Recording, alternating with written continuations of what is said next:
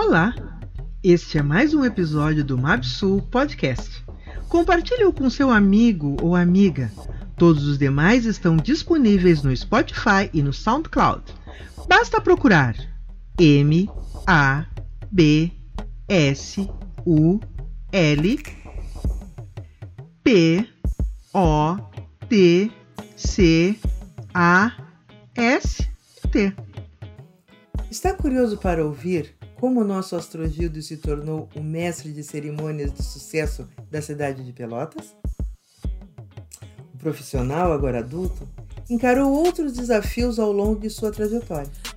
Conheceu o racismo, aprendeu a conviver com a diversidade racial e social, mas seu carisma, sua alegria e sua fé lhe levaram por caminhos onde o acolhimento ao ser humano superou as barreiras impostas por uma sociedade que ainda não se acostumou com o talento e as vitórias de um negro, que foi educado e criado para o sucesso.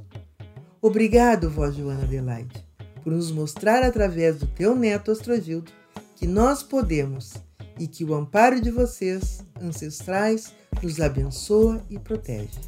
Astro, obrigado pelos ensinamentos divididos com cada um de nós, seus ouvintes. É, e aí, lá em Jaguarão, existia muita, muita essa coisa do racismo, que ninguém usava a palavra racismo. Não se usava muito a palavra racismo. A palavra era mais direta. A negro aqui não entra. Negro não entra. Negro não entrava no CTG também, que é um tradicionalismo, mas negro não. E, e, o peão também não. Ali já tinha mais outra classificação. Né? Era somente o patrão. O patrão entrava na festa. Aí tinha outra festa separada, mais simples, né? Os peões. E depois tinha a festa dos negros. E como foi misturando as famílias, depois desses casamentos, o, o, os clubes foram, principalmente o Cacheral, como falava, abriu as portas. Os outros, quando eu já namorava mais em Arroio Grande, já só faz. Eu ouvia dizer, como eu que elites, pessoas negras que vinham de fora, que eram mais elitizados, que eram filhos de pessoas da, da justiça, logicamente entrava. Tá? E essas pessoas que eu achava interessante, eh, de médicos, lá, que essas pessoas se sentiam superior aos outros negros. Tá? Isso não eh, desqualificava o outro negro. Ah, eu consigo entrar. Ah, eu entro lá. E isso chamava muita atenção de, dos negros. Então existia o tipo de uma competição. Tipo, tipo alguns negros se achavam mais importantes que outros. Realmente, eu sou o negro tal, filho de fulano tal, da fulano tal, eu posso entrar.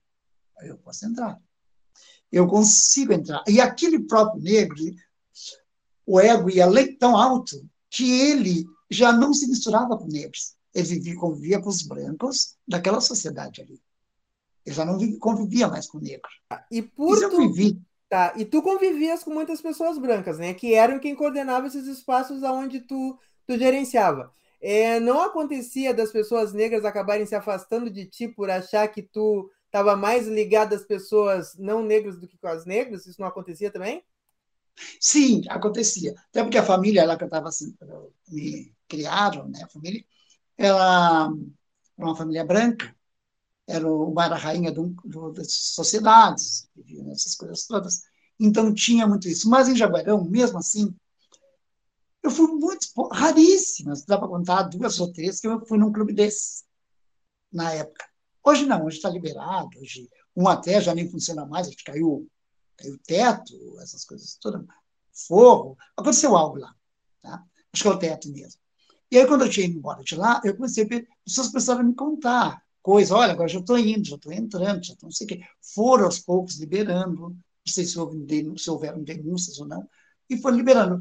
Hoje, hoje ele está mais, acho que hoje está mais natural essa, essa, esse momento lá. Está bem mais natural. Aí, quando eu cheguei no Arroio Grande, Arroio Grande, eu achava as pessoas mais simples, no convívio, as pessoas de cidade, nos lugares. Mas o clube, seguida que eu cheguei lá, clube também não entrava negro. Não entrava negro. E aí entrava o negro que fosse, tinha um médico lá na cidade, que eu sabia que era, que eram mulatos, claro, eles eram, entravam, muito queridos, muitos meus amigos até foram, não moram mais lá, nem eram de lá, chegaram, por isso. e lá era o clube do, do comércio e o clube cacheral. Então era aquela disputa aqui. E o clube dos negros, que é o clube Fica aí. Guarani. Não, não. Guarani. Ah, Fica aí tá. em O Guarani. O tá, Guarani. Tá, e, então, quem era do Guarani, era no Guarani, quem era. O Cacheral e o Guarani lá faziam algum intercâmbio, lentamente. Mas o Clube do Comércio era elite e branca. Eu cheguei lá como técnico da, da, da Baia, aquela coisa toda, convivendo naquele meio. Naturalmente, não me disseram não. Entrei, fui, fui, fui convidado. Muito convidado para uma festa. Fui, fui na festa, cheguei lá. O povo de Rio Grande e, e é muito querido. Sabe? Já entrei lá, já vi aquelas que eram minhas amigas, e já, já eu, eu, eu, vi um carinho muito grande lá dentro, sabe? Uma, uma aproximação tão boa assim. Tanto que aquele dia, eu, a primeira vez, eu não me senti me senti bem, sabe? Me senti acolhido, me senti. Mas não entrava. Quem entrava lá era o criador do mesmo lato, o Dedé Conceição, que estava lá. E ele me diz, hoje disse ainda numa entrevista há poucos dias, que olhou e disse: quem é aquele negro? Mas como ele entrou, ele ficou pensando assim. E que aí alguém disse: não, esse é o novo técnico, professor da Paz de Arroio Grande. E ele, ah, tá ótimo. Mas não nos, falamos aquele dia, que eu não lembro de ter visto ele. que devia estar numa mesa, que era uma festa grande. Mas me diverti na festa sem problema. Fantástico. Tá, acabou, tudo, fui para casa. Nos viram comentário, eu tinha ido num clube e tal. Aí eu falo com uma das minhas amigas da, da elite, disse assim: faz amizade com o Dedé. Precisa fazer amizade, amizade com o Dedé, porque o Dedé é muito popular. O Dedé vai te inserir em todos os espaços, inclusive no, no, na, nas etnias, na raça. Era muito querida. Mora aqui em Pelotas, dona de uma empresa grande. restaurante chique aqui em Pelotas.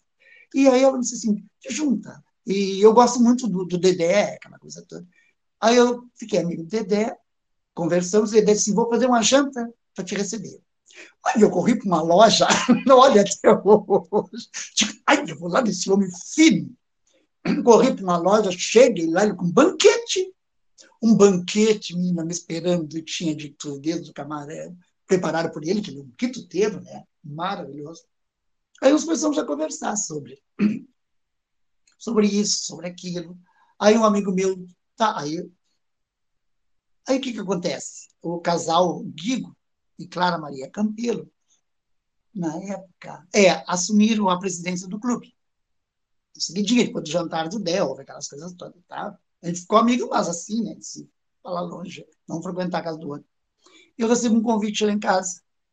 Astrodil, tu vai apresentar o baile mais chique do clube, Anos Dourados.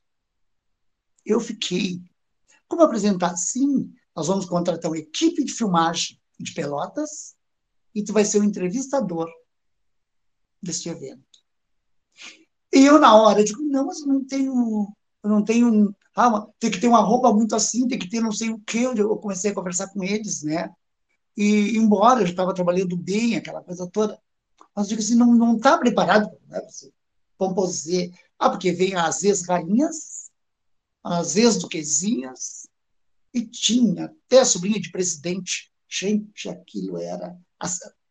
Gente vinha de Porto Alegre, vinha de São Paulo, vinha de tudo. Foram aí, eles que assim, descobriram o mestre de cerimônia. Pois é, aí foi aí que eu me descobri. Mas eu achei tão assim, eles me convidaram, sabe? Me trouxeram a Pelotas, viram as roupas para mim. Essas fotos eu devo ter. Eu tenho, eu tenho mais de 3, 4 mil fotos numa caixa, por aqui, guardadinhas. E aí realmente eu fui, eu apresentei essa festa para eles, desde, desde início a fim tem os vídeos, tem tá no na minha página, na minha página no Ah, vou olhar depois então. Tá, tá na minha página no Facebook, tem ali o baile, viu? Eu acho que tinha 10 mil pessoas curtindo, coloquei há pouco tempo. E tava ali, era um, era a galeria, a inauguração da, da galeria das ex-rainhas. Gente, a festa era um deslumbre. E eu apresentei essa festa com muito carinho, olha, estava maravilhosa. E dali, então, eu comecei a frequentar Tá aí no Guarani. Quando foi a primeira vez que tu conhecesse o Guarani? O Guarani. Aí no Guarani, o, O Dedé me convidou. Deixa eu ver, o Dedé, na época, é porque teve outros presidentes. O Dedé me convidou para ir no Guarani. Realmente, fui. Cheguei, né, eu, como professor ali, eu não tinha essas coisas de, de jornal. Cheguei como professor. Fui bem recebido. Mas sabe que eu não fui tão recebido como eu fui lá no outro. Eu não sei o que. Não fui. Não fui mal. Não, não. Fui recebido natural, assim, uns me olhavam. Eu lembro até hoje. Hoje são meus amigos, né? Eu até perguntei, por que eu olhava tanto aquele dia para esses aí? São negros, são professores, sabia alguns. Eu não me olhava tanto. Ah, a gente olhava mesmo. Chegasse lá, assim, que achava que tinha recebido, que era isso, que era aquilo. Te Hoje falei. Eu... E foi onde eu me perguntasse. É. A gente relaciona com as duas etnias, acabam pensando que a gente não é do povo é. mesmo, mas a gente é, convivemos. E, e aí, eu digo, aí que eu abri um leque de pessoas maravilhosas, né? Natural, natural. Eu acho que tem que ser isso, branco, negro, o amarelo, o padre, tem que andar todo mundo juntos na mesma sintonia. Mas aí fui, cheguei, tudo bem. Fui um almoço do clube, um jantar do clube, aquela coisa toda, sabe? Nunca recebi um, um destaque do clube dela. Houve vários destaques lá, eu nunca recebi. Sempre fui, mas eu ia assim, porque eu ia e ficava ali porque estava, né? Uma coisa mais assim. Aí, me convidaram para fazer o, o jornal A Evolução, jornal da cidade, colunista. Ali eu comecei. Eu, colunista, pensei, tá, comecei ali. Em seguidinho, o Diário Popular, eu também fui colunista do Diário Popular. Ah, Na época, me deu... para a Evolução. Para o Arroio Grande, Evolução do Diário Popular, ah, mandava para Pelotas na semana. Em que ano? Aí começou aquele fuso. Hã? Em que ano trabalhasse na Evolução? Mais ou menos. Olha, quase tudo na mesma época. Aí já acho que 91, 2, assim. Foi tudo quase que junto. Sim. E, e, aí eu comecei a, a trabalhar na, no jornal Evolução, colunas sociais, aquelas coisas todas. Primeiro, a dona do jornal era muito minha amiga, é até hoje, a Luciana. Então, ela me fez uma entrevista maravilhosa antes de me convidar. Então, eu fui entrevistado, que, que as entrevistadas eram só contadas a dedo. E ela colocou uma página minha eu digo, ah, um amor, uma paixão, até hoje, a Lu Oliveira. E aí fiquei colunista. As pessoas já... que iam descobrindo teus dons, tu? As pessoas que iam descobrindo. Eu, eu, eu nunca fui assim, chegar lá e, e eu me apresentar, e eu pedir aquela coisa toda. Eu apresentei Anos Dourados, um composê, fiquei conhecido de, pelas fotos de, em diversas cidades, diversos lugares. Né? Foi uma festa que tinha, ah, nem sei, umas 700 pessoas muito ampla a peça. E aí tá, eu, aquela coisa toda. Aí comecei um jornal, escrevi Revolução, escrevi para Pelotas, que aí foi um senhor, que, um senhor que foi lá e disse para mim, tu vai escrever para Pelotas. Ele tinha o poder de escolher quem seria o colunista de... É, é o seu Cláudio. Eu tinha um empresário lá. Muito tempo que eu não vejo o seu Cláudio. Ele disse, vai ser tu, menino, tu escreve tão bem, tem que ser. Aí eu digo, tá, seu Cláudio, tudo bem, aceitei. Então eu escrevia para todos os cantos, aquela coisa toda. Aí fiquei com ser conhecido. Festas, aquelas coisas todas. Né? Claro, não era um pomposê tão grande, mas eu fiquei com participando de tudo. E eu já me relacionava com todo mundo mesmo, né? E aquela coisa toda. Houve uma, um evento também no Clube do Comércio, onde escolhi o melhor comunicador do ano. Votação. Todos os sócios tinham que votar. Não era assim, né? não. E eu estou em casa, conversando, né? e um amigo meu me liga. E ele disse assim, o Baldarati, o nome dele. Tem uma fruteira lá, aquela coisa toda.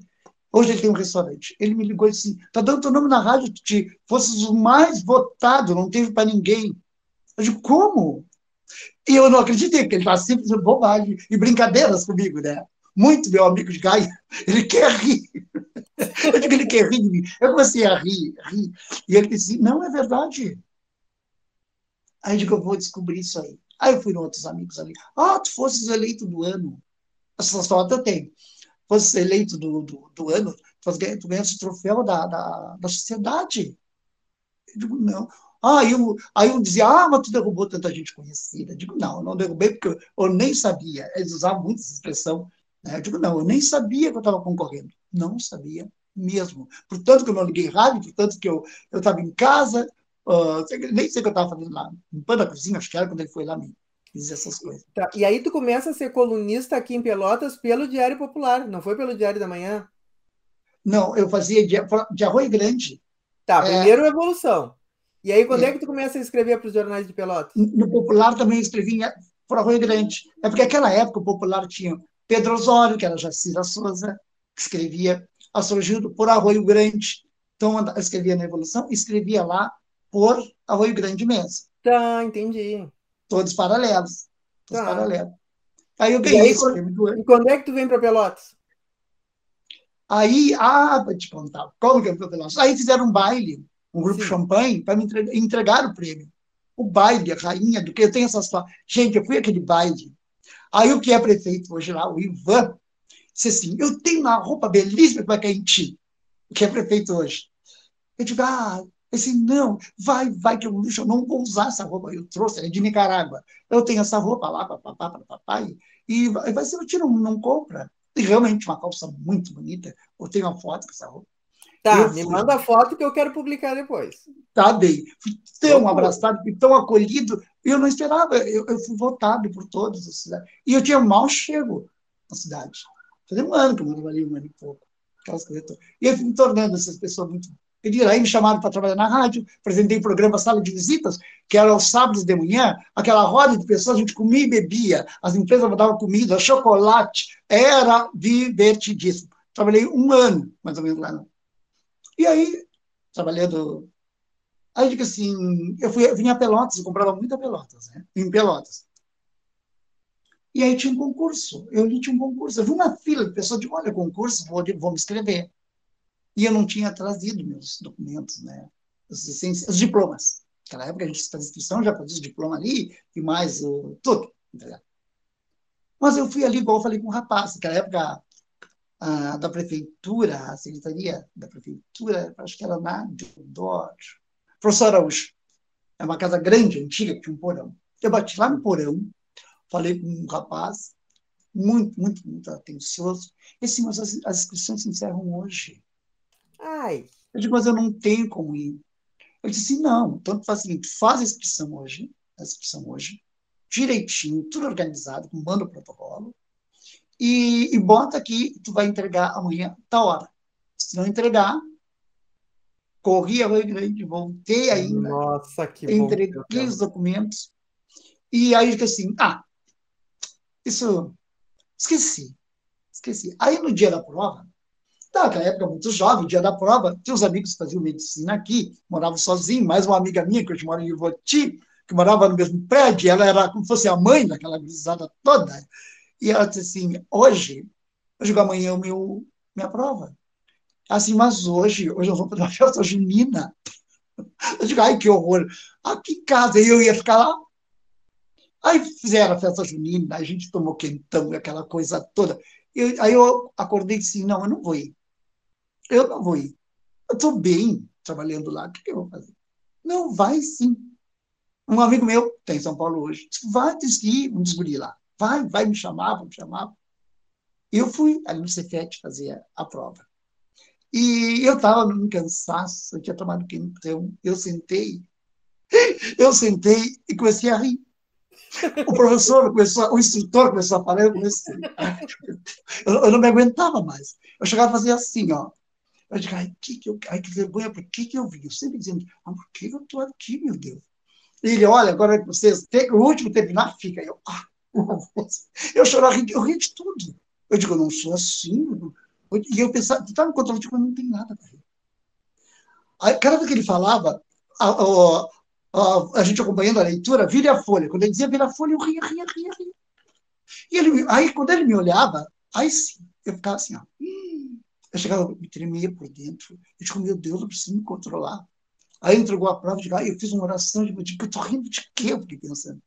Fiz a prova, saí dali, encontrei com uma colega, e ela, ficamos conferindo, e ela assim, tu rodou. Tu rodou. Eu digo, e ela tinha doutorado, né? Eu digo, tá, tudo bem. E digo, deu, voltei lá para casa dos amigos, fizemos almoço. Acho que não deu 15 dias, me chamaram como aprovado. E ela não. E assim foi aprovado. E ela que tinha errado tudo. Ela, ela que tinha errado. Ela que tinha errado foi corrigida. Muito querida hoje. Eu já trabalho também na educação, hoje ela está muito bem. Ela está muito querida. E, eu, e aí eu digo, eu digo, sai da PAI? Não sai da PAI, de Arroio Grande. Porque na PAI, de Arroio Grande, eu tinha um salário bom. Né? Eu vi o salário que, inicial aqui, que não seria um salário. Nem, nem o começo do que eu ganhava lá. Mas aí eu pensei, digo, não, eu vou ir, porque aqui é, um, é particular onde eu trabalho. Sim. Pode um dia, que venha acontecer algo. Eu vim. Cheguei aqui, fui trabalhar numa escolinha, no Porto, né?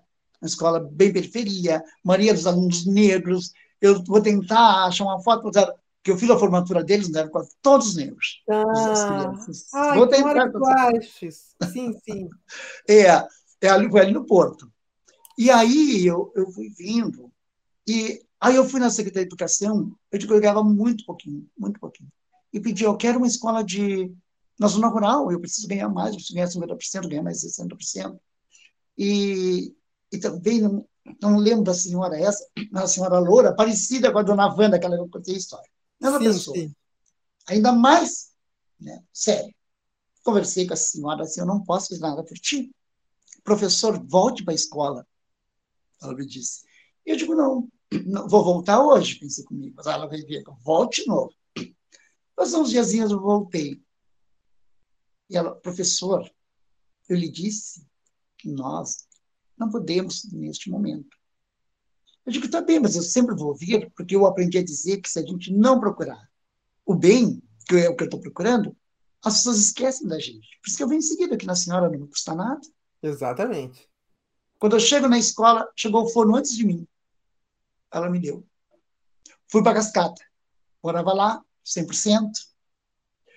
Foi ah, inaugurada a pré-escola comigo a escola Miss Arthur de Souza Quatro foi inaugurada, fui o primeiro professor da educação infantil lá, manhã e tarde. Maravilha. Depois trabalhei um tempo lá, aí voltei para a escola de artes, que é a escola Ruth Blanc, trabalhei na escola de artes, e aí, na época, o Bernardo de Souza se elegeu, e eu não conhecia ele, prefeito. E ele passou por mim e me disse: se eu me eleger, tu pode escolher o cargo que tu quiseres. Eu, Nossa. Mas eu não conhecia ele direito, né? Assim, nos encontramos ali, pela esquina que ele estava fazendo um comício, ia fazer. Tá, passou. Cheguei na escola, eu contei para as gurias. Foi uma risada só. Espera, espera só. E aí aquilo foi, se elegeu. Fazia uns três, quatro meses, na hora do cafezinho era aquilo. Ué, está aqui ainda? Ah, eu digo, me arrependi. Que fosse contar. Não devia ter contado. Ué. Aí eu digo, ai, não sou medonhos. Ué, nossa, eu pensei que estava tomando cafezinho por aí. Pra... Tchum! Passou um mês, chegou o convite. Ele mandou escolher. Chegou. Tava falando e eu fui trabalhar na Secretaria de Governo. Fui, Secretaria de Governo. Então aí foi esse momento que começasse a fazer. A política começou a fazer parte da tua vida. Começou a fazer parte da minha vida. Hum. E eu sem, eu não tinha nem título, não votava aqui, não tinha nada, nem, nem nada. Foi tudo por um, uma coincidência, assim, né? E, porque tinha que ser. Aí cheguei lá, no botou, já de governo, depois já fui para o gabinete. Eu não acredito em coincidência, eu acredito em merecimento. Ah, que bom. É, que seja, tomara. É. Que, não existe que acaso. É que seja assim. aí, aí a Ilda de Souza ia muito para Porto Alegre, eu ficava no gabinete, ela, eu assinava por ela, ela deixava os carimbos, deixava, é, e ali tinha tinha verbas, que naquela época era o gabinete da, da primeira-dama, que davam passagem, davam coisas imediatas, assim, né? Então, eu fiquei, fiquei com tudo ali fazendo isso aí, junto comigo, depois tra trabalhando Eu acho que foi quando eu te conheci. Eu acho que foi nessa época que eu te conheci. Porque eu me lembro que eu... gente, nós conversávamos na, no salão nobre ali da prefeitura, lembra? Lembro, ali mesmo. Eu foi nessa época que eu te conheci. Realmente, que depois eu passei para o Fala Pelotas, da Secretaria de Governo, fazia parte, eu fiquei no Fala Pelotas, ali na recepção, onde tinha as enchentes, liberava fundo, o, os documentos para fazer o fundo de. liberar o fundo de garantia. E ali que nós nos conhecemos, ali foi, foi maravilhoso. Aí aconteceu, ele adoeceu, aí veio o Fetter, que eu não conhecia, conhecia ali, e ele, ele mandou muita gente, dispensou muita gente, dizendo assim. E eu esperando o meu dia, que ele ia me mandar para a escola de novo, tá, tranquilo. E ele foi me deixando, e, e criou um carinho também comigo, graças a Deus, e eu fiquei os dois mandatos dele.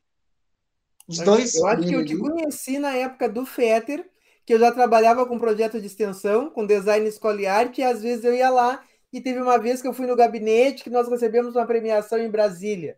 E Isso. aí eu sempre era de procurar os irmãos da mesma cor, e a gente começou a conversar e começamos a, a, a, a, que eu conheci, tu conhecia muitas pessoas da minha família também, já foi grande, e ali que nasceu a nossa amizade. Verdade, foi, foi dali. Então ali foi, foi maravilhoso, eu fiquei até um tempo, eu só saí dali, porque eu optei, porque depois eu passei para coordenador dos projetos da Biblioteca da SMED, eu, três anos, coordenava todos os projetos da Biblioteca da Secretaria, Secretaria Municipal de Educação, e fui diretor substituto. Tá. Nas e, férias. Quando é que, e quando é que o SBT entra na tua vida? o SBT? no SBT também, sim. Ah, o, é, o SBT foi, um, foi também, eu fui um evento, uma, uma boate, com camarote, era uma boate de uma inauguração, uma boate muito bonita. Fui eu, o doutor Rush, a Ruth, aquela turma toda. E estava lá a filha do dono da, da TV. E deu coincidência que ficamos juntos, ali no meio do camarote, aquela coisa toda. E ela vai e diz assim para mim: Olha, o meu pai é dono da TV nativa, afiliado do SBT. Você não quer apresentar o programa Coisas e Tal? Nós já temos a pessoa a apresentar. Mas agora eu te vi, eu gostaria que tu. Aí eu disse: Não, se vocês têm uma pessoa que eu conheço, conhecia, é do meio também, eu digo: Não posso fazer isso. Não, a pessoa ainda não nos deu a resposta, a gente não firmou nada. E pá, pá, pá. Aí elas me ligaram: Olha, desistimos do outro, está pronto, tu vem. Realmente, Aí aceitei o convite, fazer apresentar o programa Coisas e Tal, que foi maravilhoso. A primeira entrevistada, que a produção marcou, era a Hilda de Souza mesmo, onde eu trabalhava, pra, até para ver se eu ficava mais descontraído, mas a primeira gravação não adianta, eu fiquei durinho. Eu falava, mas durinho, durinho, durinho, durinho.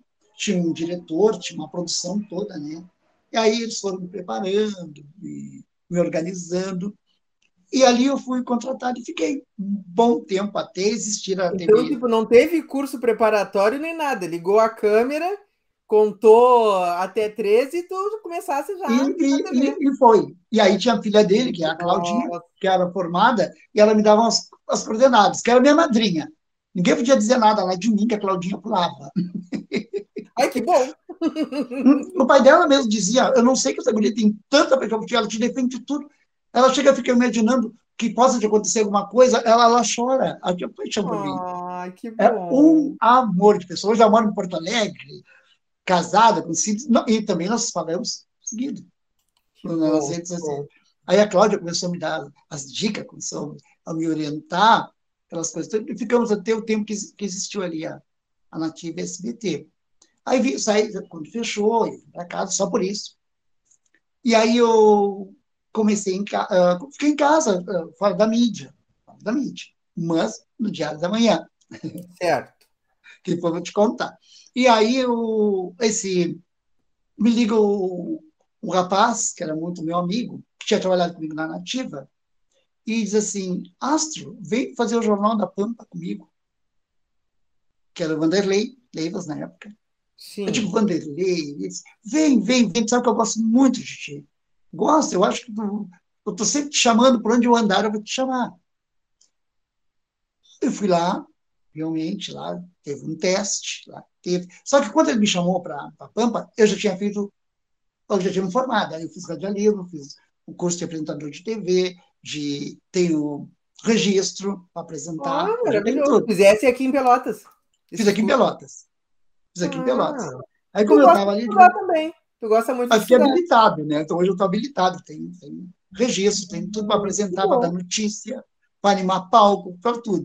Fiz um curso, me formei, me preparei. E, e, e na TV, uh, ah, essa TV aberta, a pessoa tem que ter registro. Pelo menos naquela época eles montavam a rede, não tinha registro. Sim. Aí eu ainda estava terminando o S, a Nativa SBT, eu já estava com registro. Aí, aí ele me chamou, fui, me levou a Porto Alegre, porque a TV Pampa, o contrato é feito em Porto Alegre, com a família Grande. Cheguei lá, eu me senti um artista. Me senti um artista, a gente tão bem recebido, tão bem recebido. Olha, e aí o Vanderlei puxa comigo, mas é eu que te apresento, fiquei lá numa sala. Tu andava cheio de monitor. Ah, andava, gente. Pessoas me carregando, até a água me carregavam. Eu digo, mas Jesus, o que, que é isso? Bom, aí fiz o contrato, assinei o contrato e vim. E trabalhei até o tempo também de que a TV, depois da TV foram é, esses acordos dele, ou, ou, criando outro sistema, ou, sim, ou sim. passa a TV para outra cidade, esses canais, coisa toda. Eu fiquei todo tempo. Ainda recebi uma carta que tenho até hoje, da, da TV Pumba Porto Alegre, Nossa. muito linda, Bom. e da diz ali, quando quiseres, Porto Alegre te aguarda. Tenho essa carta guardada ainda, eu achei isso muito importante. Falei, falei em Porto Alegre, já que fiz contato com toda a família Gazete, todos os famosos da família é que era a irmã, o irmão que coordenava, realmente. O pai não, o pai eu vi de longe, que o pai ele não, ninguém chega perto, ele fica numa sala, sabe, senhor, ele jabana. Então, ninguém chega é. naquele setor ali. E até porque as pessoas têm muito medo, é capital, né? Ele é dono do império, que é a televisão, a TV Pampa, é um império. Quando eu cheguei lá, aqueles prédios monstruosos, mas são vários prédios.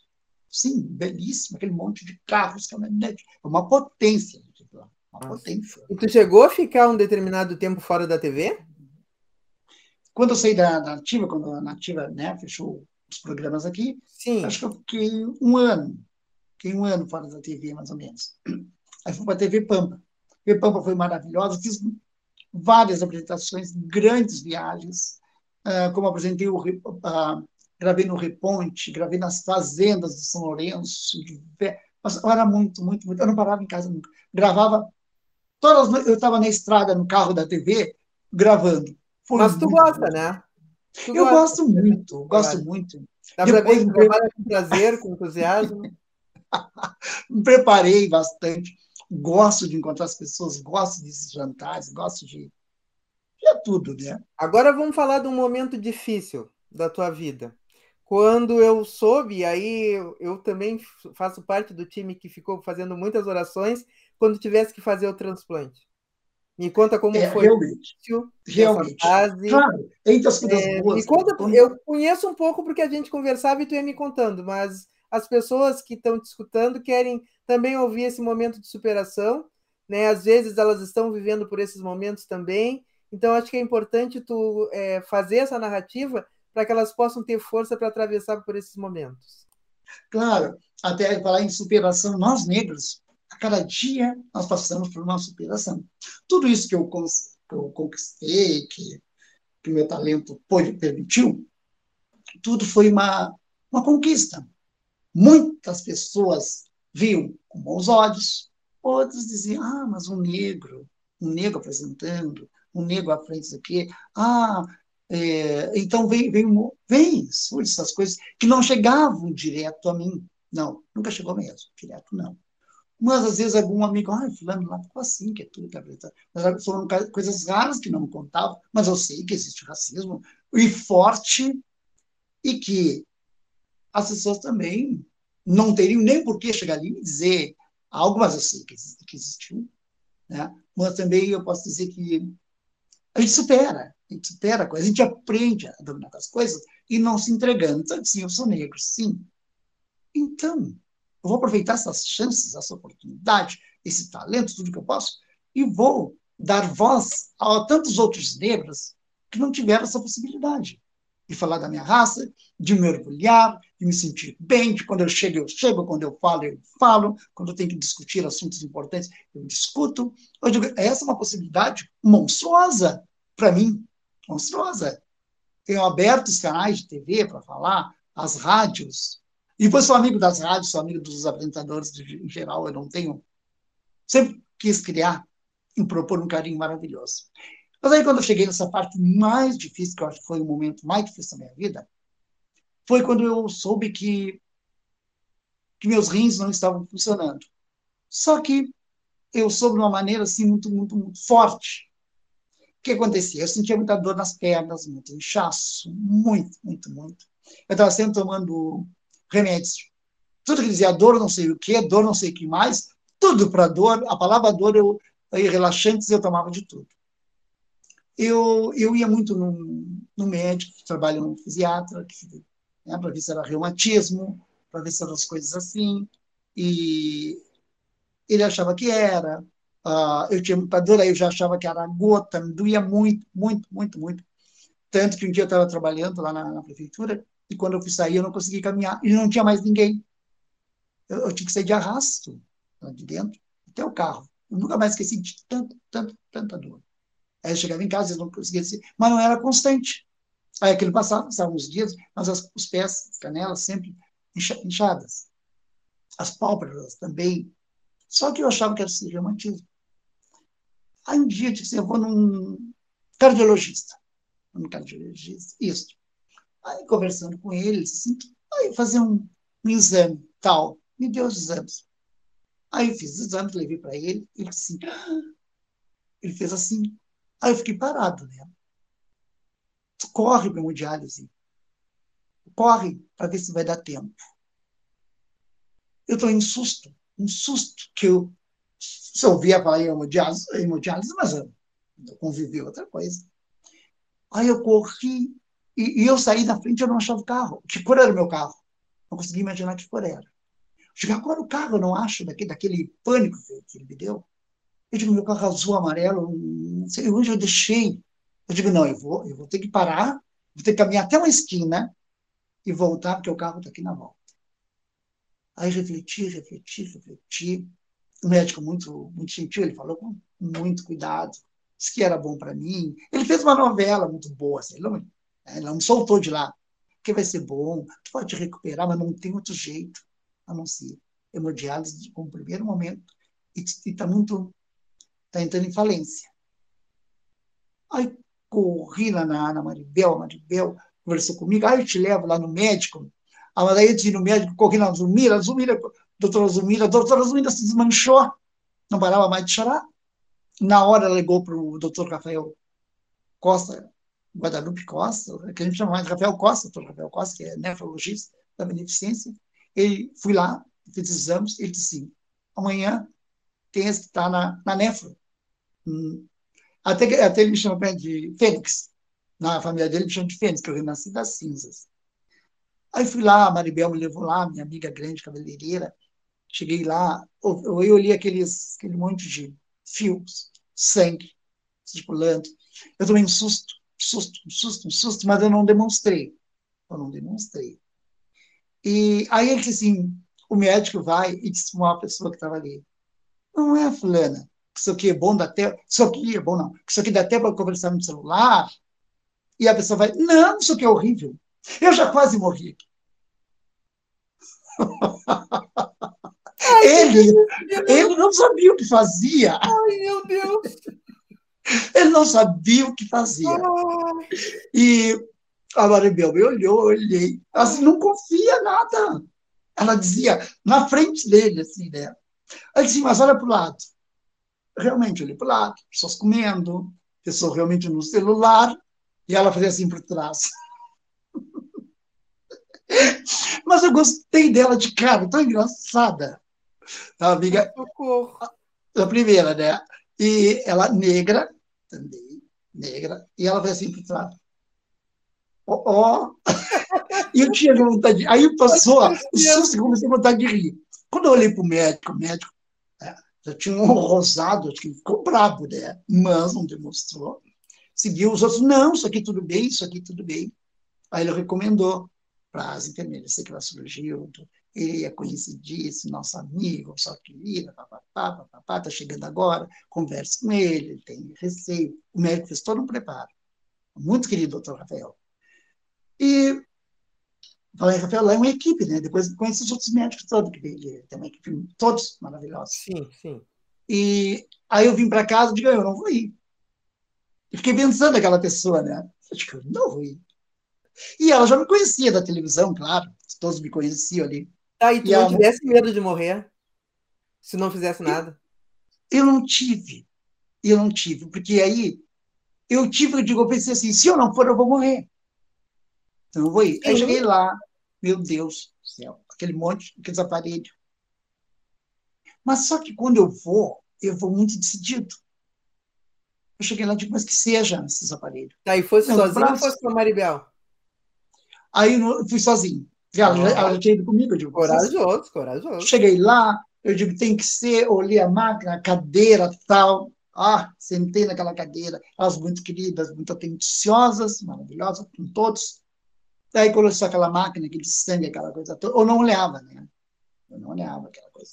Aí tive vários desmaios, tive quase me apaguei um dia, que eu ouvi quando elas gritaram médico, ouvi um grito forte, doutor, doutor, doutor, e eu voltei.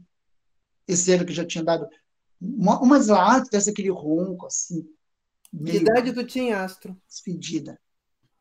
Isso foi, eu tinha 54. 54 anos, mais ou menos. Tá. E aí esse tratamento todo aqui em Pelotas? E aí fiquei um ano fazendo tratamento ali em Pelotas. Sabe? E aí foi, só que tinha uma coisa que às vezes os, os médicos falavam, as pessoas, ah, os amigos, aí fala com aço, porque aí teve outros rapazes jovens que pra, fala com aço, o aço se diverte lá. Eu contava de novo. Oh, meu Deus! Eu ria tanto. Não, eu não, eu não fiquei triste lá. então aí elas Foi alegrar o ambiente.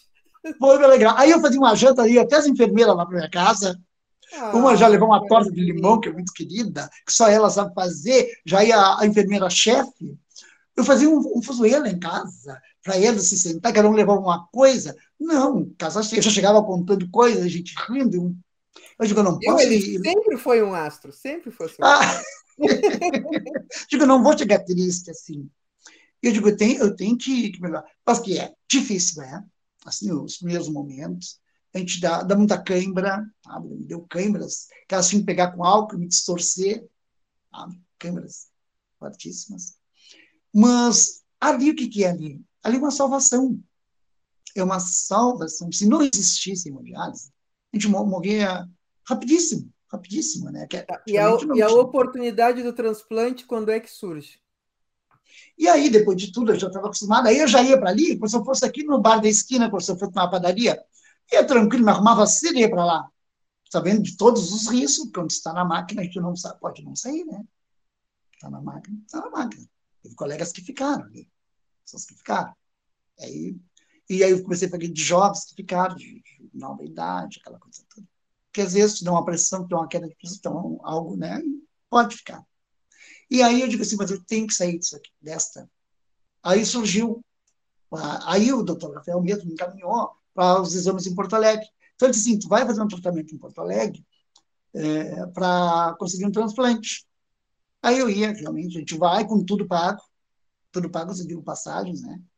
E no começo, eu até, a prefeitura me levava num carro particular, o carro me pegava, me trazia, me levava, me trazia, no começo, que eu estava bem ruim, né? Estava tonto, chegava muito cedo. E aí meu sobrinho, eu, e aí eu fiz uma pós-graduação com um catéter desse tamanho. Só que era inverno e quando era as pessoas não viam. Não viam. Aí a minha professora olhou um dia para mim e disse assim: Eu sou transplantada. Ah, ela já viu. Sou transplantada há não sei quantos anos, 15 anos, 16 anos. Sou transplantada, tudo bem, papapá, papapá. Ela o não perguntou. Atento, o olhar atento de um professor. Ela não perguntou. Eu disse, mas eu vou falar para ela. Aí, aí eu contei, olha, professor, eu estou fazendo hemodiálise, eu vou, estou preparando para um transplante. Aí ela assim, vamos conversar então. Aí ela disse assim, é assim que acontece, tá, tá, tá, tá, tá. Ele é de Rio Grande, a professora. Tá, muito, muito, muito querida. E, mas não precisa esconder, se é tão comum, se quiser mostrar. Mas eu não queria mostrar, porque se eu saísse na rua, ah, o que, que houve? que aquilo assustava mesmo. Começa, e começam a perguntar, pois é. Eu, eu tinha um grande, assim, ó, dentro, assim, eu tinha um grande. Porque as minhas vezes sempre rebentavam, aquelas coisas todas, né? Então. Já ficava com acesso. É, até que o doutor conseguiu, conseguiu um pequenininho, né? A gente usava aquelas, essas coisas aí. E, e meu sobrinho veio passear. Isso que isso, tio? Eu digo que eu não, a minha família não sabia, primeiro. Nunca contei. Não, ninguém sabia. Ele, tio, mas o que, que houve? Aí que é o Emerson. Disse, tio, mas eu vou te dar um rim, tio. Eu vou te doar. Tio, não faz assim, me conta. Pobrezinho. E eu não queria, que ele era muito jovem, não tinha nem 30 anos para estar. Tio, mas eu quero. Aí fomos para Porto Alegre, encaminhado com o doutor Rafael, fizemos exames. Deu exatamente o, a compatibilidade. Eu digo, ah, então era. Aí sentiu, vamos marcar o transplante. Aí eu tive um ano e meio de hemodiálise, um ano e, e dois meses mais ou menos de hemodiálise, já fiz o transplante. Nossa, que E bom. aquele dia do transplante foi o dia mais lindo da minha vida. Eu não tive medo, eu não tive nada. Porque eu, eu tinha uma alegria. Em que hospital foi? Foi no Dom Vicente Scherer, que é uma extensão da Santa Casa. O tratamento Ah. todo eu fiz na Santa Casa. E no Tá. Dom Vicente Scherer, eu fiz o, o transplante. Foi um dia maravilhoso, foi um dia de luz, foi um dia de sonho. Eu acordei, eu digo, eu quero, eu quero tanto isso aqui. Né? Meu sobrinho estava num outro quarto, né? E aí eu fui primeiro, aí depois ele chegou na sala de, na antessala da, do bloco cirúrgico, e aí ele ficou, aí me colocaram já uma, umas borrachas, todo o corpo, sabe? Ligaram, ligaram as borrachas para a circulação, e eu fiquei conversando com ele, fiquei conversando com outro, ele estava um pouquinho mais nervoso, né? Ele estava, o primeiro, assim, nunca tinha acontecido nada com ele.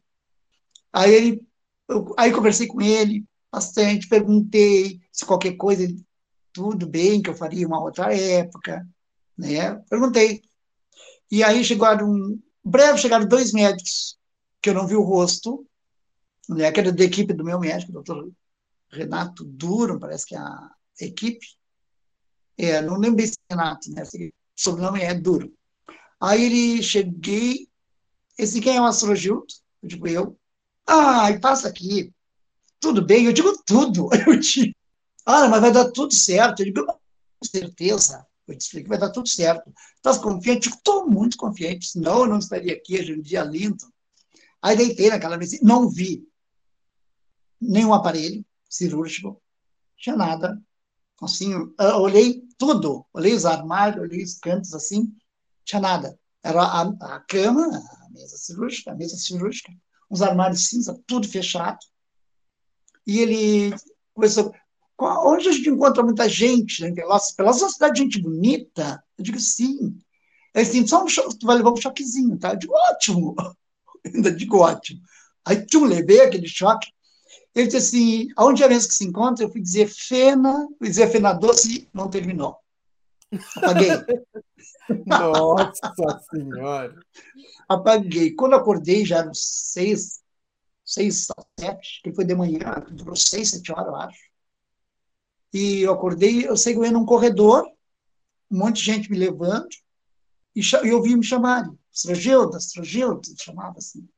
E eu voltei, assim, de boi, deu tudo certo, foi tudo ótimo. Na, na, na, própria mesa, teve, no momento da cirurgia, já deu o resultado, foi maravilhoso. Eu digo, resultado de quê? Eu não, eu não lembrava mais, né? Nossa. Aí, lembrei. Depois veio uma parte tão linda disso aí, lembrei, eu digo, e o meu sobrinho? Meu sobrinho já está. Aí, quando eu cheguei, ele já estava, né? Ele já estava, tinha feito a cirurgia. Ele estava com muita dor, eu não tive essa dor, eu fiquei muito preocupado, ele tinha muita dor, sabe? Eu não tive essa. Geralmente, quem, quem doa, quem doa, porque tem um processo ali que é quase sem anestesia, um começo. Depois, sim, sim. Ele teve isso, não sei se todos têm, mas ele teve isso aí. Ele disse que teve resistir, muita dor, ele disse. E aí, aquela, e aí eu comecei a melhorar, voltei, assim, voltei bem, a seguida voltei bem, Aí chega uma médica, uma outra médica, e diz, onde está o astrogildo? Olhei aquela médica negra, bem negra, assim. Eu sou, lembro o nome dela, ela é tão querida. Ah, Bem-vinda, eu sou a médica tal, tal, tal, tal, que após as cirurgias eu que faço as revisões, para ver como é que ficou. Eu digo, olha, eu digo, bem-vinda, digo, olha, que bom, que maravilha.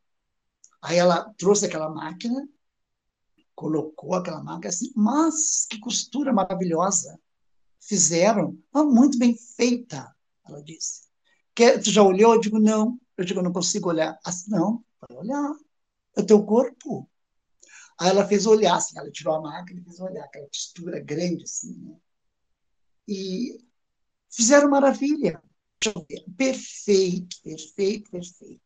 Manometal, tu podes me chamar. Amanhã tu vai fazer mais cinco ou seis exames pela manhã. E, mas, perfeito para cirurgia. Inclusive a postura. Perfeito. E eu fiquei de, ai, graças a Deus. Ainda passei por ela mais umas duas vezes. Aí já vou, eu voltei, eu fiz a cirurgia dia 4, 7 de setembro. E eu fui para o quarto dia 11 de outubro, dia do meu aniversário. Nossa. E, e, a partir dali tu tivesse a passar que ter cuidados especiais com a tua saúde, Sim. com medicamento? Grande. Já na, na hemodiálise começa. A gente não pode tomar líquido, muito líquido. Na hemodiálise é mínimo de líquido, porque ele retém no corpo, né? Ele retém, Sim. os rins não estão funcionando, e aí a máquina, a gente sofre mais na máquina, tá? para tirar, porque a máquina tem que tirar todo aquele líquido. E ali que vem é, um problema de pressão, um problema de, de câimbras, é, alta ou baixa, é da quantidade. Por isso que é, aconselhável não usar líquidos, não tomar líquido. Eu chegava em casa, eu tomava muita sopa. Eu digo, vou tomar uma sopinha para né, chegar para não comer e jantar. E ali eu criava muito líquido. Mas foi rapidamente eles já me explicaram que o atendimento lá na Beneficência Portuguesa, não posso queixar, maravilhoso. Estive aqui no São Francisco de Paula, bem no começo, não fiz mundiais, mas eu, umas aplicações ali também, tão maravilhosamente. Não tem como queixar. Foi tudo e fantástico. E teu sobrinho ficou bem? Meu sobrinho, graças a Deus, ficou maravilhoso. A dia que ele estava melhorou, porque ele custou mais do que eu para sair. Para ir para casa, ele foi antes de mim, mas para sair da, lá da, da UTI, da, da, sala de recuperação, ele custou mais, eu estava preocupado. E aí, quando eu vi ele apareceu na porta, tio, a gente te dar um abraço e te dizer que se tiver que fazer de novo, eu faço. Aí, ele é tão querido. É, é uma, é minha, eu posso dizer assim, ó, eu sou uma pessoa abençoada, minha família é apaixonada por mim, eu por eles. E eu não esperava essa atitude dele, não por não ser um grande ser humano, porque ele é muito vaidoso. Ele é vaidoso, ele se cuida, ele é todo, né? Dos mais vaidosos, é todo organizado profissionalmente. O apartamento dele é tudo assim, um canto, carro, tem que estar tudo com ele. Ele é um, um jovem bem organizado. E eu, digo, eu, estava, eu tinha uns outros sobrinhos também, né? E ele muito feliz. Ele até hoje, até hoje está muito bem, mora em Gramado e ele disse, tio, ah, às vezes eu agradeço ele, né? Ele disse, não, tio, não me agradece. Eu tinha que fazer, se tiver que fazer. Eu fiz pelo senhor, tio. Aí é. Ele, Emerson, ele é muito querido e maravilhoso. E a gente, e a gente é, tem certeza que a partir dali nasceu um novo Astrogildo, né? Isso. e aí me conta quem é, é, quem é o Astrogildo após a cirurgia? Que transformações Hoje, tu percebesse na tua maneira de ver o mundo, na tua maneira de tratar com as relações com as pessoas. É, com certeza a relação com a tua família ficou muito mais forte, né? Os laços ficaram muito mais fortes. Mas eu queria que tu contasse de como tu passasse a ver o mundo a partir daquele dia em que aconteceu o é, sabe, eu sempre fui uma pessoa que eu sempre dei um, uma cor linda à vida, às coisas, mesmo lá naquele momento eu, eu rezava muito e eu acreditava na fé, é, na salvação. Mas trouxe, sim, uma bagagem de coisas importantes que na vida o que vale é a harmonia, é a paz, é o respeito, é a aceitação do próximo. Então, essas coisas eu comecei. Eu tive uma, uma nova visão, uma ampla visão de que realmente a vida só pertence a cada um. E cada pessoa com seu destino, vem com a sua cor, vem com a sua maneira de ser, e que a gente não muda ninguém. Não, ninguém muda ninguém. Por mais que tente, por mais que force, por mais que a pessoa se ilude, eu mudei, não mudou. A gente pode dar ferramentas, se tiver condições, para a pessoa melhorar, se ela quiser melhorar. Porque ninguém força ninguém. Mas o que eu vi, eu uma vontade de abraçar eu digo, a gente tem que ter tempo de abraçar as pessoas, a gente tem que ter mais tempo de, de acariciar, de amar, de, de, de, de respeitar de vez, de fato, a, as opções, as, as diferenças. Porque todo ser humano, ninguém é completo. Hoje eu ainda falava com um amigo meu, aqui na minha casa. Então, eu digo, o ser humano, não existe um ser humano que não tenha defeitos, que, que não possa, seja passivo de errar. A Terra ainda diz para ele, não existe uma pessoa que seja totalmente certinha, que nunca errou, e que nunca vai errar, não existe essa pessoa. Por isso que às vezes eu fico muito chateado quando a pessoa começa a dizer, eu posso, eu faço. É, é tanto eu, é tanto eu naquilo, que poderia ter sido um ou dois, eu faço um benefício às pessoas, eu faço um, uh, um, um apoio, eu, tá, mas aquele demais, eu sou assim, eu sou honesto, eu sou inteligente, eu que pago primeiro, eu que compro primeiro, aquele eu de qualidade que, que não vai fazer diferença para os outros. Ali, aí eu acho que tem um pouco de perigo. Às vezes eu vejo um pouco de perigo nessa, nessa coisa do eu, eu, eu, eu, eu, eu, demais. E, então, eu acredito. É, a minha família, realmente, realmente, ficaram todos, todos, todos, todos, todos, todos muito com medo que fosse. Aquele dia da minha cirurgia para eles, eles não se falavam porque choravam um com o outro. E naquele dia, eu, eu, eu tenho certeza absoluta que eu recebi tanta luz, porque as igrejas rezavam, dava nas rádios, pessoas tudo me contaram. A Umbanda, que banda, o batuque, tudo. Gente, é, forte, foi forte a minha família, as, as igrejas evangélicas, não evangélicas, amigos orando. Então, eu acredito que toda aquela força que eu tirei para aquele momento veio dessas energias. Porque eu, eu tenho fé, eu acredito em todas as rezas, eu acredito em tudo que possa nos fortalecer. Sempre tive essa. Não frequento, as pessoas perguntam: frequenta isso, frequenta aquilo. Não, não frequento, frequento porque não tive, mas tiver que ir, tiver que frequentar, tiver. Sabe? Eu, eu vou, eu frequento, é, é, é tranquilo. Eu gosto de coisas que trazem energias. Religiões vão fazer o bem, que vão me prosperar, porque a religião é cultura, muita cultura. Não é só a religião ali. Tem muito desenvolvimento, tem muito conhecimento. Então, para mim, até hoje, nada melhor do que a fé. Eu tenho muita fé. E acho que isso me. Acho não. Tenho certeza que isso me, me eleva, me deixa assim. Eu não acordo de mau humor. Não tenho mau humor. Tenho.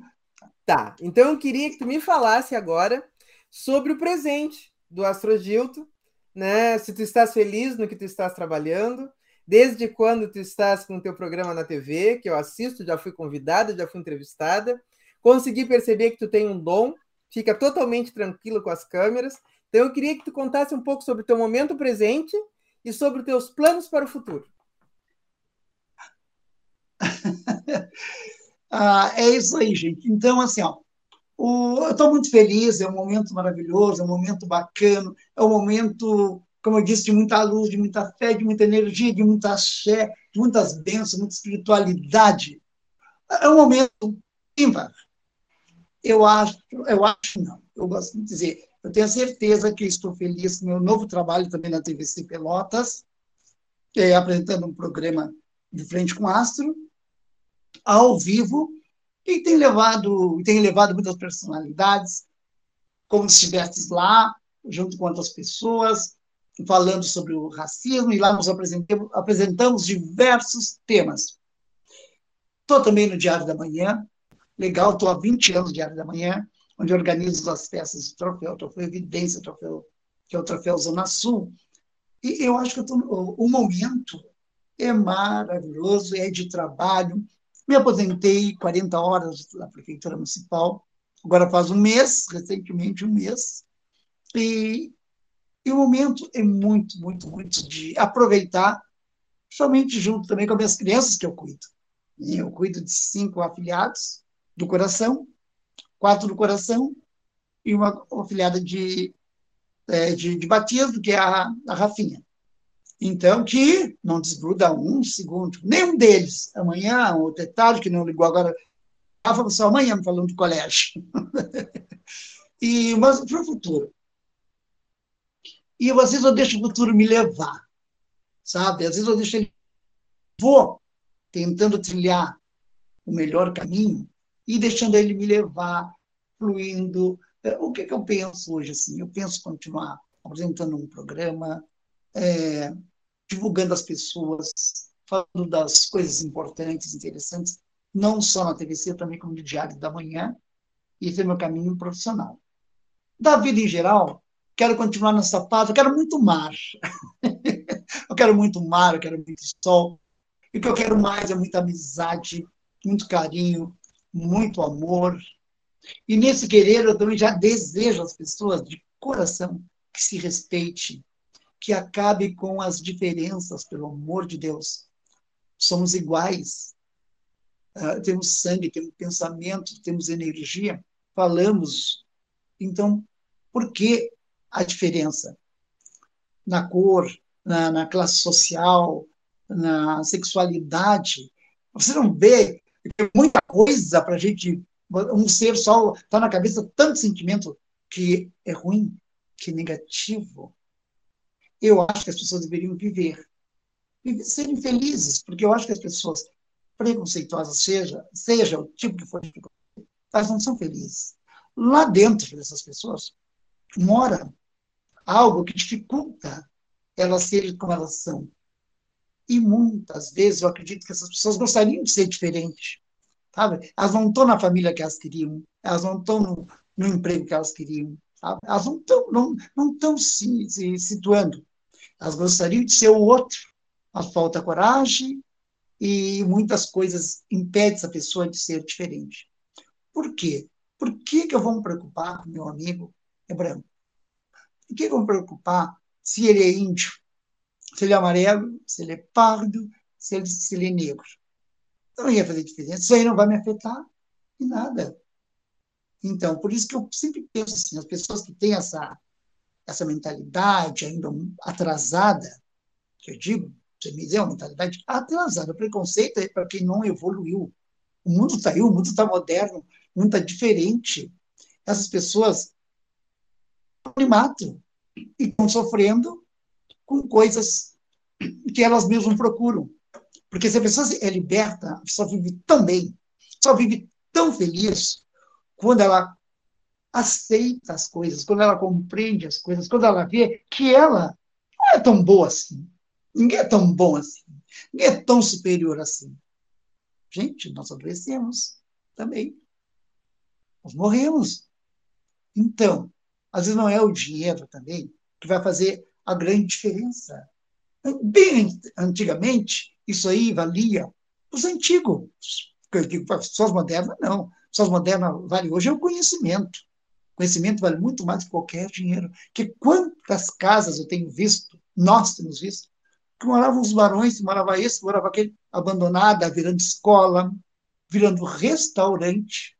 Eram tão pomposos e as, escolas, as casas estão caindo, outras casas estão com os jardins abandonados, caindo os muros, outras estão na, na justiça porque é, vários herdeiros. De que adiantou tanta, tanta preconceito, tanto desgaste prejudicando o próximo, se hoje as coisas estão aí e a gente está vendo, está vendo. Acabou o nome aquele nome, os nomes de ruas acabaram, os nomes de famílias, aquelas coisas acabaram. É importante, sim, o nome das ruas, o nome dos, dos parques, é importante. É uma lembrança, é lindo.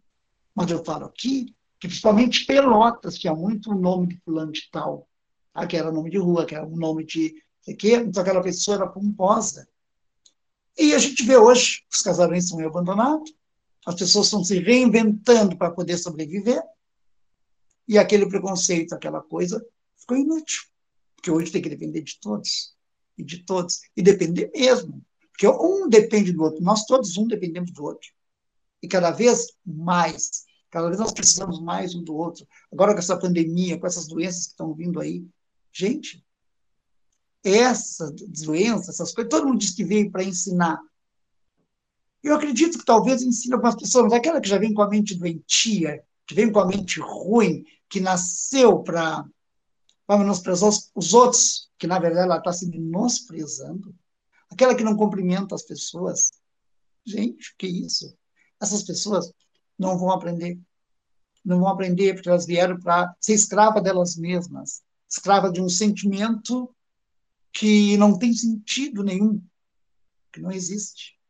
menosprezar o pobre, aquela pessoa que trabalha na sua casa, que é o, serviço doméstico, o negro, o índio, o amarelo, as religiões, desprezar as religiões, gente. Como é que você vai falar de uma religião que você não conhece, que você não tem certeza? Fique quieto. Então, às vezes, eu ouço, ah, porque aquela região tal, porque aqueles são assim, porque aqueles outros. Não fale. Não fale que cada um tem sua crença, cada um tem sua fé, cada um tem seu amor, cada um tem, tem aquilo que a pessoa veio para ter. Que o mundo é rápido, a vida é rápida. E o mundo te enrola. Se não souber sair dele, ele te enrola. E tu acha que está sendo feliz, está sendo pomposo, está sendo idiota. Eu penso assim, vejo tanta gente idiota, desculpa a expressão, vejo idiotice nas pessoas, nesses preconceitos. Né? Qual é a herança? Quais os aprendizados que o Astrogildo Pinto deixa para o mundo? Gente, que forte! Então, tomar uma aguinha. Para o mundo, olha, é uma extensão.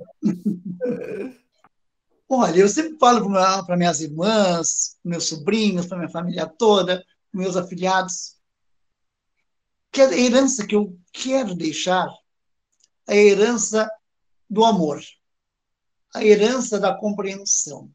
Eu acho que isso é tudo. Eu, eu sempre quero passar para eles que o perdoar é melhor do que criticar. Sempre quero dizer que odiar é horrível. Nós temos é que amar. Então, eu sempre digo para eles, ame bastante, perdoe, compreenda, entenda que assim você vai poder se salvar das coisas. E tendo entendimento, e tendo amizade, é, sabendo respeitar e entender profundamente o que a pessoa quis te dizer não sair assim, no, no, não entender bem, sair fazendo crítica, sair passando que não é.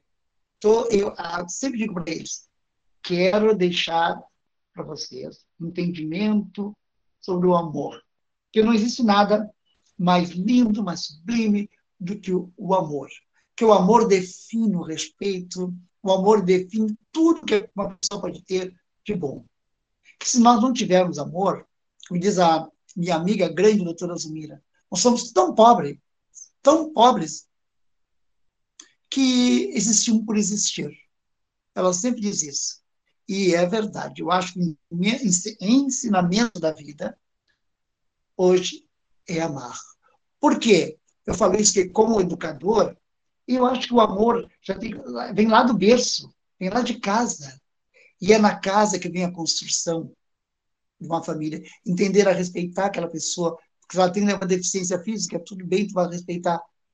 Tu ter aquela pessoa é de tal etnia, tal raça, é, sexualidade, seja o que for, tu vai ter que respeitar, tu vai ter que... mas surge lá. Por que que acontece? Os pais, muitos pais, não todos, que mudou muito, graças a Deus, eles riem, eles mostram para a criança, eles fazem chacota, e a criança um ser informação, começa a acreditar que aquilo tudo ali, e aí se torna um, um, um adulto negativo, que as pessoas não gostam, a gente ouve dizer, aí não gosto de uma pessoa. E várias pessoas dizem sobre aquela pessoa, porque realmente não é uma coisa boa. Eu ouço às vezes, fulano não presta, fulano não gosta, não confia. E aquilo, quando é demais, quando é demais, é porque aquela pessoa não aprendeu lá, seus pais não souberam, não soube captar a energia do que é saber amar, do que é saber respeitar. Então tem que começar lá. Porque hoje, gente, hoje, nós estamos todos no mesmo barco. Vê? Todos no mesmo barco. Não interessa se você tem milhões no banco, se você tem 10 reais, se tem um real, se tem 50 centavos. Uns precisando dos outros. E mais, às vezes todo aquele castelo que nós temos, como eu falava antes, vai abaixo. Mas se você tiver cultura, se você tiver entendimento, se você tiver humildade, que eu sempre digo, gente, tenha humildade sempre. sempre. Agradeça, não tenha medo de agradecer as pessoas que fizeram bem para você. Para que sentir, ah, não vou agradecer? Não. Humildade é inteligência pura. Tem que ser humilde. Onde você passa daquela coisa, ah, da arrogância, a arrogância te torna pessoa burra. É burrice ser arrogante. É burrice, é burrice. E quando você é arrogante e você cai, você perde, você. As pessoas não te ajudam. As pessoas não te ajudam. Pelo contrário.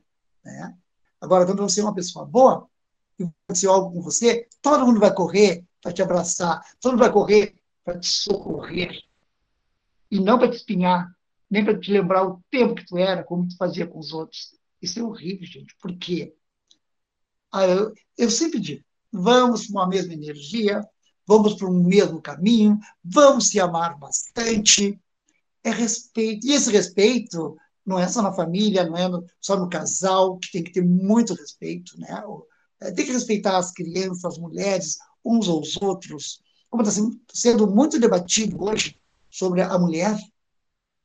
Hoje, nós temos filhos, nós, a gente não sabe amanhã quem serão nossos, nossos sobrinhos, quem serão nossos futuros, com quem vão casar. A gente não sabe. E a gente não impede nada. A gente não sabe o futuro, a gente não lê. A gente acredita que possam ser uma, a vida que vai nos levar, a vida que vai nos deixar. Antigamente, aquela ah, meu filho vai casar, nunca vai casar com negro. Esse dia eu ouvi. Eu ouvi bem aqui perto de mim. Meus filhos, meu filho e minha filha, jamais serão homossexuais, porque eu, eu mando matar. Pai, eu ouvi. E, e, e nunca na minha vida casar com negro, mas nunca, nunca. Isso eu não quero. Outra pessoa rebateu, não estava junto, e outra pessoa rebateu. Tu não sabe. São pequenos. Tu pode te surpreender. Então, vai te preparando, porque tu, a vida não está te dando chance, se está te dando chance, tu não consegue enxergar.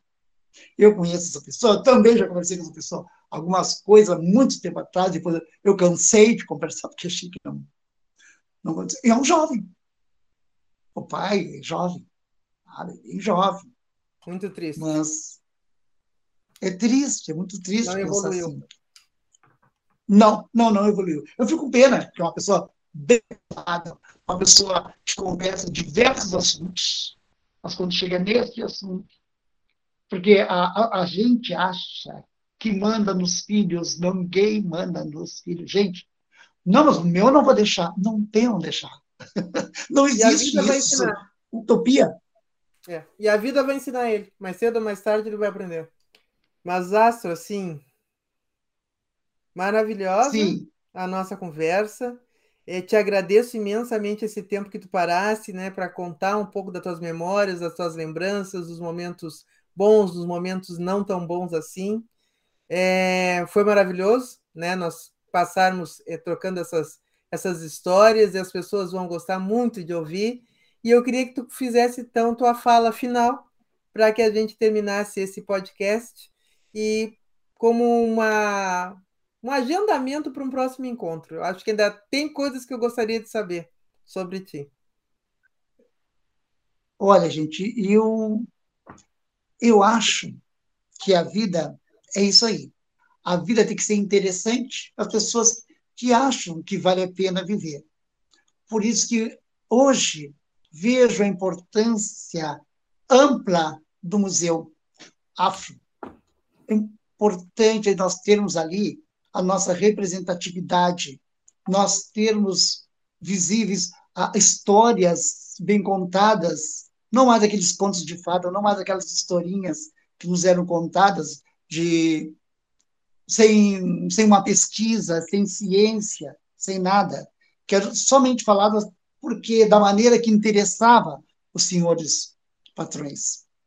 Hoje, hoje está muito importante o, o, museu, porque ele traz a realidade, ele mostra uh, os segmentos, as raízes, a cultura, como na dança, como na culinária, na, uh, em todas as artes. O negro, o negro ele veio para mostrar, ele veio para ensinar, ele veio para abraçar o que há de bom. Foi cortado lá atrás, sim, foi cortado. Mas graças aos movimentos, graças ao trabalho que vem sendo feito, o negro hoje está podendo contar a realidade de suas raízes, dos seus ancestrais, da sua religião. Então, museu, temos peças, temos gravuras, temos cartazes, temos livros, tem informações, filmes, vídeos que nos favorece o entendimento melhor do que somos e do que seremos, porque unidos nós vamos vencer essa luta, onde tudo um dia, quanto ao racismo e à desigualdade de gênero, essas coisas todas vão estar desaparecidas. Só aí, só aí eu acho que o mundo geral pode ter dado um avanço. Enquanto isso não acontecer, não vamos evoluir. Podemos evoluir na tecnologia, em, nas, nas ciências, mas não no ser humano. Porque não existe nada mais importante na vida do que ser humano. Porque se não formos nós, nada terá uma continuidade, nada terá forças, tudo fica sem raiz.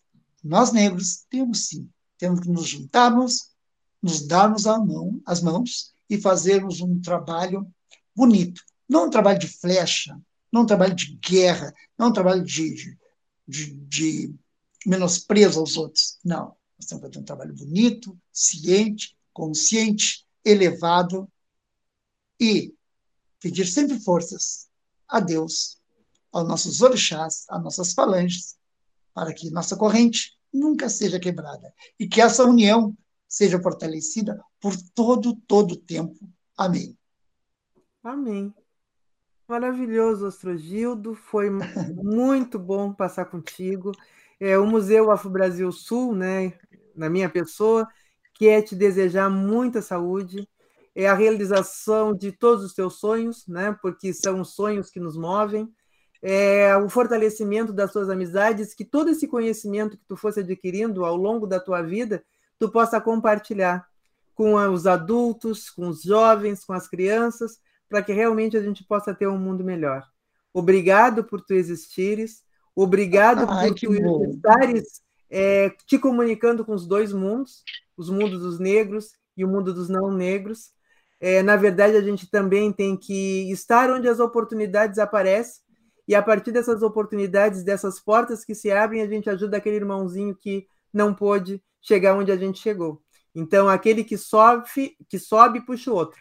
E tu é uma pessoa que sabe muito e sempre soube fazer isso. Então, eu te desejo muita paz, muita harmonia, muito amor nesse Natal e especialmente muita saúde, que é o que a gente precisa nesse momento. E tu sabe que tu pode contar sempre comigo, né? Enquanto uma a Rosemar, né, mulher negra, é irmã e que o encontro estava marcado para acontecer um dia e a partir dali ser para sempre, né? Então, muita paz para ti e obrigado por tu existires. Ah, minha amiga, que lindo. Não, eu, eu te agradeço. Sabe, eu tive uma paz espiritual tão bom agora a gente ficou conversando contigo. Agora eu olhei aqui na minha janela digo, eu estou numa paz, estou numa serenidade. E foi tão bom esse momento que tu me proporcionou, porque eu fiz uma, uma viagem na minha família, eu fiz uma viagem em coisas que eu já não os, pensava tão frequentemente. Assim, eu, eu fui lá buscar as coisas que foram importantes na, na minha vida e que, e que são, que representam o que sou hoje. Né? Tudo isso veio de uma bagagem.